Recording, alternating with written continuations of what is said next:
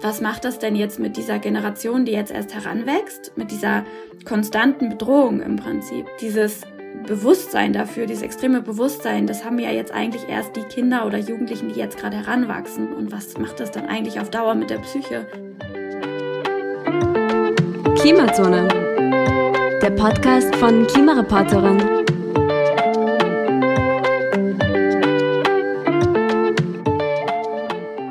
Hallo und herzlich willkommen zu einer neuen Ausgabe von Klimazone, unserem Podcast. Mein Name ist David und ich darf heute zwei hochinteressante Gäste bei uns begrüßen. Es geht heute darum, was Klimakrise mit uns persönlich macht, was löst sie für Ängste aus, wie können wir damit umgehen und so weiter. Wir freuen uns, dass die zwei Autorinnen des Buches Klimaangst unserer Einladung gefolgt sind und ich nun mit ihnen sprechen darf. Ich darf begrüßen die Psychologin Amelie Schomburg und ihre Schwester, die Politologin Friederike Schomburg. Danke, dass ihr euch die Zeit nehmt. Stellt euch doch bitte für unsere Hörerinnen und Hörer kurz vor. Dann fange ich mal an. Also mein Name ist Amelie, ich bin Psychologin. Ich arbeite im Bereich Stressmanagement und ähm, Resilienz. Von daher etwas, was man wahrscheinlich bei der Klimakrise auch ganz gut gebrauchen kann. Ja, hallo, ich bin Friederike. Ähm, ich habe ja im Bereich Politik ähm, studiert und arbeite jetzt nebenbei noch in einer Klimaschutzkampagne und habe mich schon immer sehr viel mit der Klimakrise beschäftigt. Und genau. Beginnen wir ganz allgemein. Was ist eigentlich Klimaangst?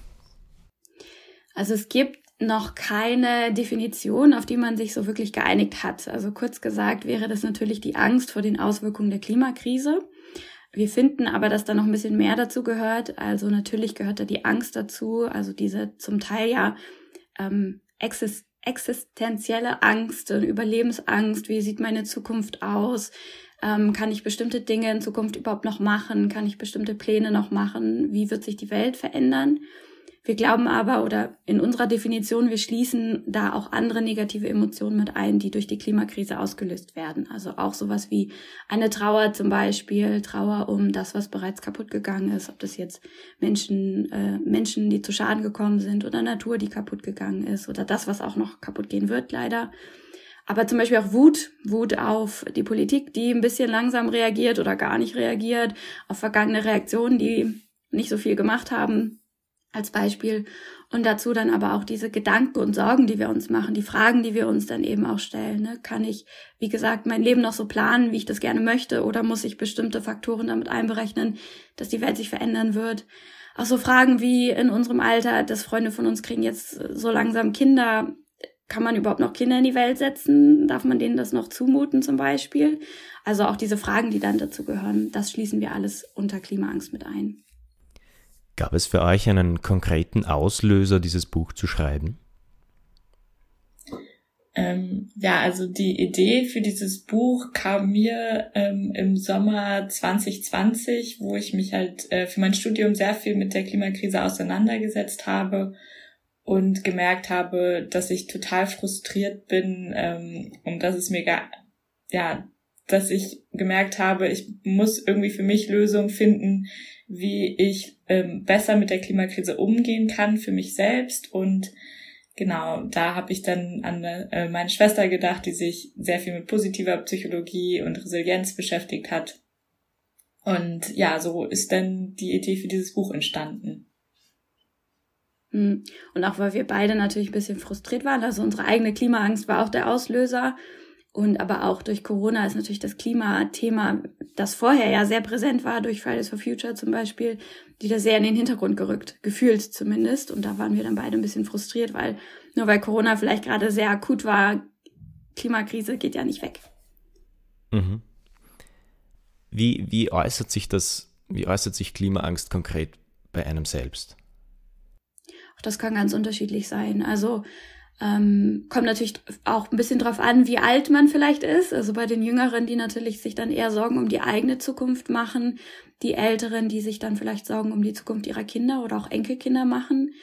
Ähm, und das kann ganz unterschiedlich sein. Das kann gehen von einfach sich so ein bisschen Sorgen machen, vielleicht ein unangenehmes Gefühl bekommen, wenn sie entsprechende Berichte lesen, Nachrichten gucken zum Beispiel.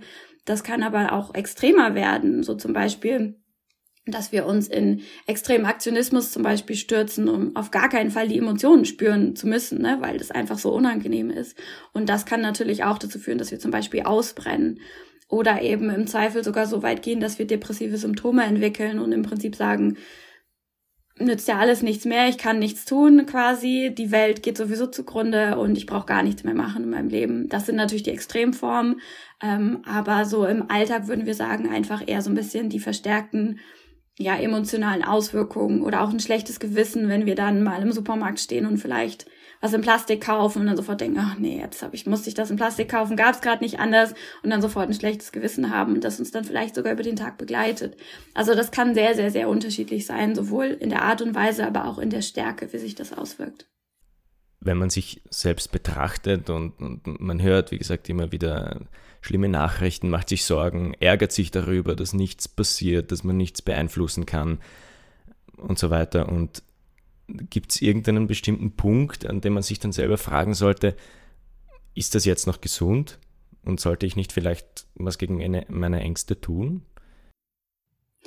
Ja, also das ist natürlich so ein bisschen auch so ein schleichender Prozess, ne? Das ist natürlich schwierig zu sagen, jetzt ist so der Punkt erreicht, aber also wir finden grundsätzlich, dass es immer gut ist, sich mit den eigenen Ängsten auseinanderzusetzen, die auch zu fühlen. Wir haben generell, glaube ich, so die Tendenz, dass wir negative Emotionen oft unterdrücken. Die fühlen sich halt einfach nicht schön an. Deswegen ist es einfacher, manchmal die zu unterdrücken.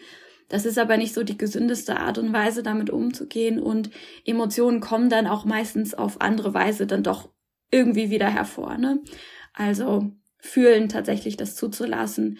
Aber wenn wir dann merken, wir kommen aus diesem Strudel nicht raus, ist wirklich alles nur noch negativ und gerade auch die Gedanken, die wir uns machen, sind nur noch negativ und wir haben ansonsten wenig, wenig Themen im Leben und Lebensfreude zum Beispiel, dann würde ich sogar schon so weit gehen, dass man vielleicht auch gucken muss, vielleicht mit professioneller Hilfe da wirklich auch ranzugehen. Aber das ist natürlich ein schleichender Prozess. Ja, was man hier auch vielleicht auch nochmal ergänzen könnte, ist, dass die Klimaangst an sich erstmal ja nur eine Reaktion auf eine reale Bedrohung ist. Also wenn man erstmal Angst vor der Klimakrise hat, ähm, ist das ein natürlicher Prozess, weil es ist eine reale Bedrohung und da ist es ganz natürlich dann da auch äh, Angst vor haben, vor zu haben. Ähm, weil du, Amelie, angesprochen hast, die professionelle Hilfe. Als Psychologin hast du das Gefühl, dass es dass dieses Thema in Kreisen von Psychologinnen und Psychologen bereits präsent genug ist? Ähm, es ist sehr schwierig einzuschätzen. Ich würde sagen, es kommt gerade immer mehr und auch ein Ziel von unserem Buch war eben auch, diesen Diskurs einfach zur Klimaangst ein bisschen anzutreiben. Also wir finden, dass ganz wichtig ist, darüber zu reden. Ähm, egal, ob das jetzt so im psychologischen Bereich ist, aber auch zum Beispiel einfach als Privatperson mit Freunden, weil eben das drüber reden und auch feststellen, wir sind nicht alleine, kann eben dann auch schon so ein bisschen die Angst nehmen, ein bisschen lindern. Ich kann mir vorstellen, dass es gerade immer ein bisschen mehr Thema wird. Ähm, das ist schwierig für mich zu sagen. Gibt es jetzt auch nicht irgendwelche Zahlen oder Studien oder so so groß zu. Aber ich habe zum Beispiel eine Freundin, die arbeitet ähm, als Kinder- und Jugendtherapeutin und die erzählt es öfter, dass sie dann viele Kinder hat. Die sind natürlich dann oft auch schon aufgrund von anderen Ängsten in Behandlung. Aber dass da Klimaangst eben auch ein, kind, ein Thema ist und eben schon so früh wie in der Grundschule dann. Ne? Also ähm, und das finde ich dann schon auch sehr erschreckend. Und da ist auch die Frage, was macht das denn jetzt mit dieser Generation, die jetzt erst heranwächst, mit dieser konstanten Bedrohung im Prinzip. Ich meine, die Klimakrise ist nichts Neues natürlich, gab es auch schon, als wir Kinder waren, aber dieses Bewusstsein dafür, dieses extreme Bewusstsein, das haben ja jetzt eigentlich erst die Kinder oder Jugendlichen, die jetzt gerade heranwachsen. Und was macht das dann eigentlich auf Dauer mit der Psyche? Und das finde ich schon ein bisschen besorgniserregend und ich glaube auch, dass wir da uns darauf einstellen müssen, dass wir da deutlich bessere psychologische Versorgung brauchen. Das ist sowieso nochmal ein anderes Thema, bräuchten wir sowieso bessere, aber aufgrund der Klimakrise denke ich das auch. Mhm. Jetzt, jetzt ähm, vielleicht zu dir, Friederike, als, als ähm, Politologin. Jetzt habe ich gelesen, nicht einmal ein Drittel der 14- bis 24-Jährigen in Deutschland hat das Gefühl, Politik wirklich beeinflussen zu können. Ist, dieser, ist es ein Mangel an, an Partizipationsmöglichkeiten auch ein Grund, dass Klimaangst so verbreitet und so ausgeprägt ist? Ähm, ja, also ich glaube, es hängt schon viel damit zusammen, dass wir uns schnell sehr hilflos fühlen können, weil man das Gefühl hat, oh ja, wenn ich die Politik nicht beeinflussen kann und die aber Entscheidungen machen, ähm, wo ich denke, das passt nicht zur Klimakrise, man müsste da ganz anders entscheiden, ähm, das ist natürlich auch ein Grund, warum Klimaangst auftreten kann. Also dass man dieses Gefühl von Hilflosigkeit, Machtlosigkeit ähm, Genau, und das, ja, das kann ich persönlich auch sehr gut verstehen, dass man ähm, ja nicht, nicht sieht, wo man denn eigentlich in der Klimakrise ähm, handeln kann und sich dem ausgeliefert fühlt. Jetzt haben wir im, im Sommer 2021, wie wir alle wissen, verheerende Hochwasserkatastrophen bei uns in West- und in Mitteleuropa erlebt, die auch etliche Todesopfer gefordert hat. In Deutschland waren es 184 und gemessen an dieser Zahl war das die schwerste Naturkatastrophe seit 1962 in Deutschland. Man könnte diese schockierende Beschreibung ewig weiterführen. Jetzt schwebt doch dieses Damoklesschwert irgendwie, dieses Schwert einer weiteren möglichen Katastrophe über uns. Wie kann man hier keine Angst haben? Ich glaube gar nicht. Ich glaube gar nicht. Und ich glaube, darum geht's auch gar nicht. Ich glaube, es geht gar nicht darum, die Angst loszuwerden. Es geht eher darum, mit der Angst zu leben und mit der umzugehen. Ich glaube nicht, dass wir die Angst auf Dauer loswerden könnten, weil die einzige Möglichkeit, die Angst wirklich, zumindest vor Klimakrisen oder eben Umweltkatastrophen loszuwerden, wäre, die Klimakrise zu stoppen, aufzuhalten, zu lösen. Wissen wir, das ist schon sehr schwierig. Von daher müssen wir einfach lernen, mit der Angst umzugehen. Mhm dahingehend, äh, welche Bewältigungsstrategien gibt es da?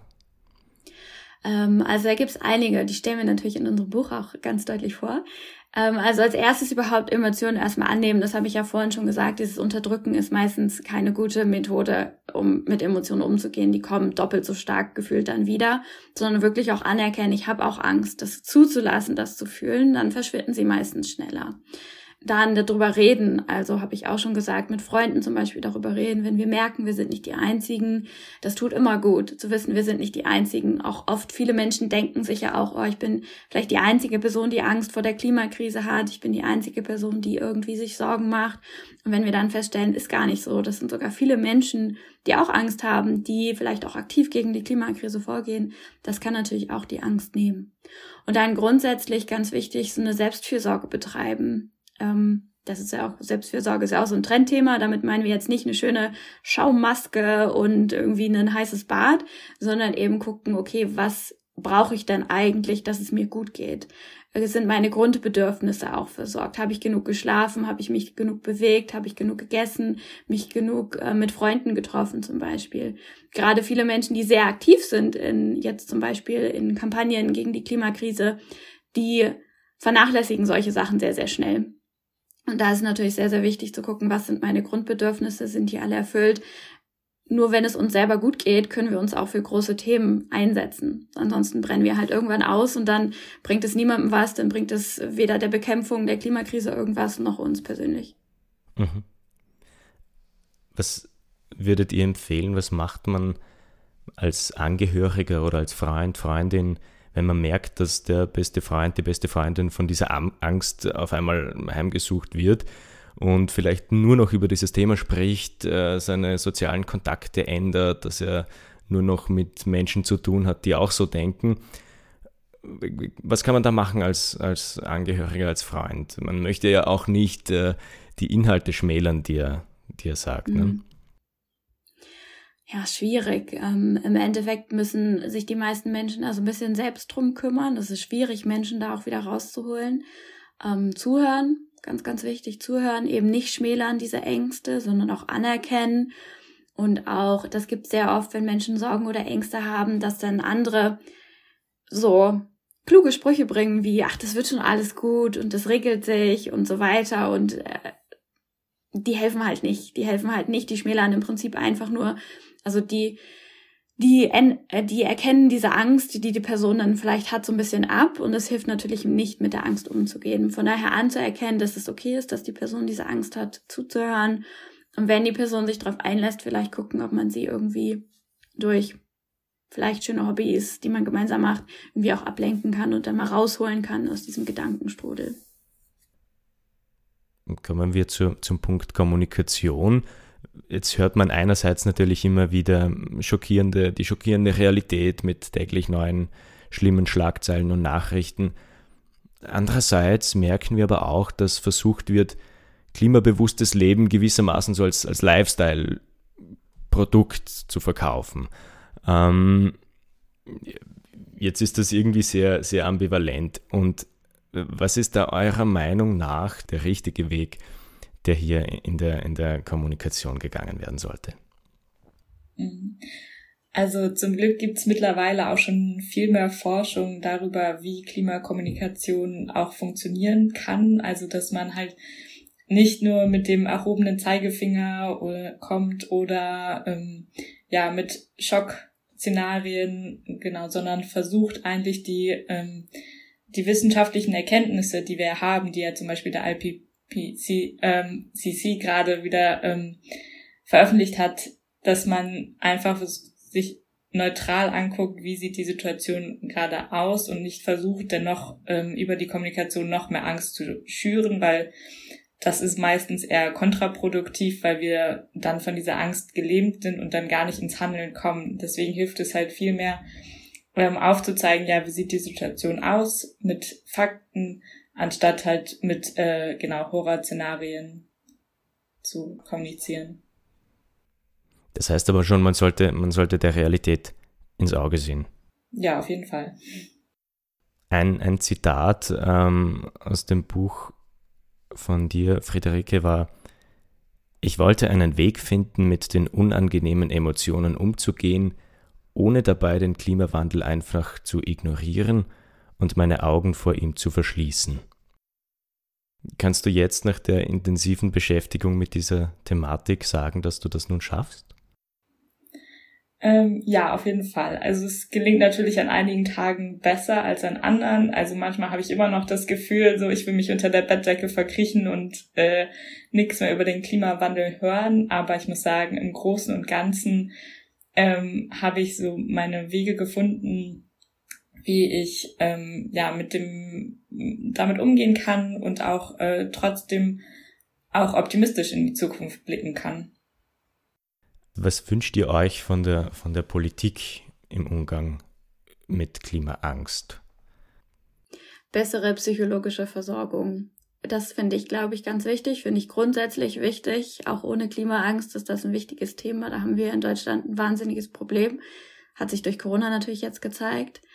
Ähm, und ich finde, was unsere Politik und Wirtschaft halt sehr gut geschafft hat, ist dieses diese Klimakrise zu individualisieren, also dann eben, was Friederike gerade gesagt hat, mit dem Zeigefinger darauf zeigen, wenn Leute in den Urlaub fahren oder wenn sie halt mal nicht nachhaltig leben oder Auto fahren und dass die Klimakrise so auf den auf dem Rücken der Einzelnen ausgetragen wird, gefühlt, aber eben Wirtschaft und Politik sich, sich so ein bisschen aus der Verantwortung, also nicht nur ein bisschen, sehr aus der Verantwortung dann eigentlich so ziehen.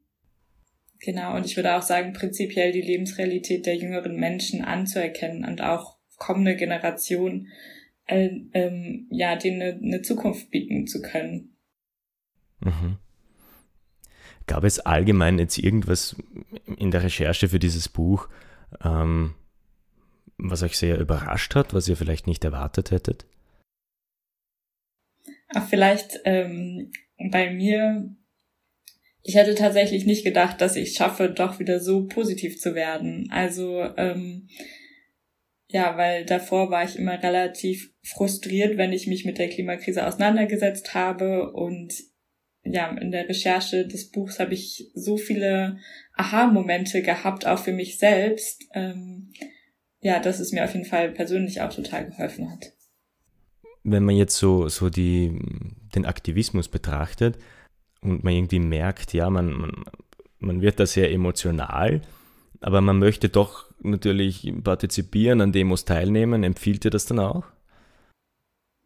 Genau, es kommt da auf jeden Fall auf die richtige Balance drauf an. Also ähm, wir sind der Meinung, dass jeder so die Sachen hat, die er, äh, die er oder sie gerne macht. Ähm, also für den einen kann das dann sein, zu einer Demo zu gehen, ähm, laut zu werden, in der Politik äh, zu partizipieren. Aber ähm, für andere Menschen es ist dann vielleicht eher ein leiserer Aktivismus, also sich durch Kunst oder durch Schreiben oder so auszudrücken. Also da muss nicht jeder immer alles machen, sondern jeder kann gucken, ähm, was passt zu mir und dann das mit den eigenen Stärken verbinden. Ja, schön. Wir fragen zum Schluss, also ganz, ganz unabhängig äh, vom, vom speziellen Thema, fragen wir immer unsere Gäste ganz gern, welche Schlagzeile würdet ihr euch wünschen, wenn ihr zum Beispiel so in fünf Jahren ähm, in die Zeitung schaut? Also ich hoffe nicht erst in fünf Jahren, ähm, aber ich hoffe so eine Schlagzeile, die sagt, dass die Kassenplätze für Therapien deutlich, deutlich, deutlich erhöht wurden. Das wäre eine Schlagzeile, die ich gut fände. Jetzt mal unabhängig auch vom Klimawandel, ähm, aber als Psychologin wäre das eine schöne Schlagzeile. Mhm. Und bei mir würde ich sagen, das CO2-Gehalt oder in der Atmosphäre ist deutlich gesunken. Das ist schön. Dann darf ich mich bei euch recht herzlich bedanken, dass ihr euch die Zeit genommen habt. Danke für die Einladung. Danke für das Interview.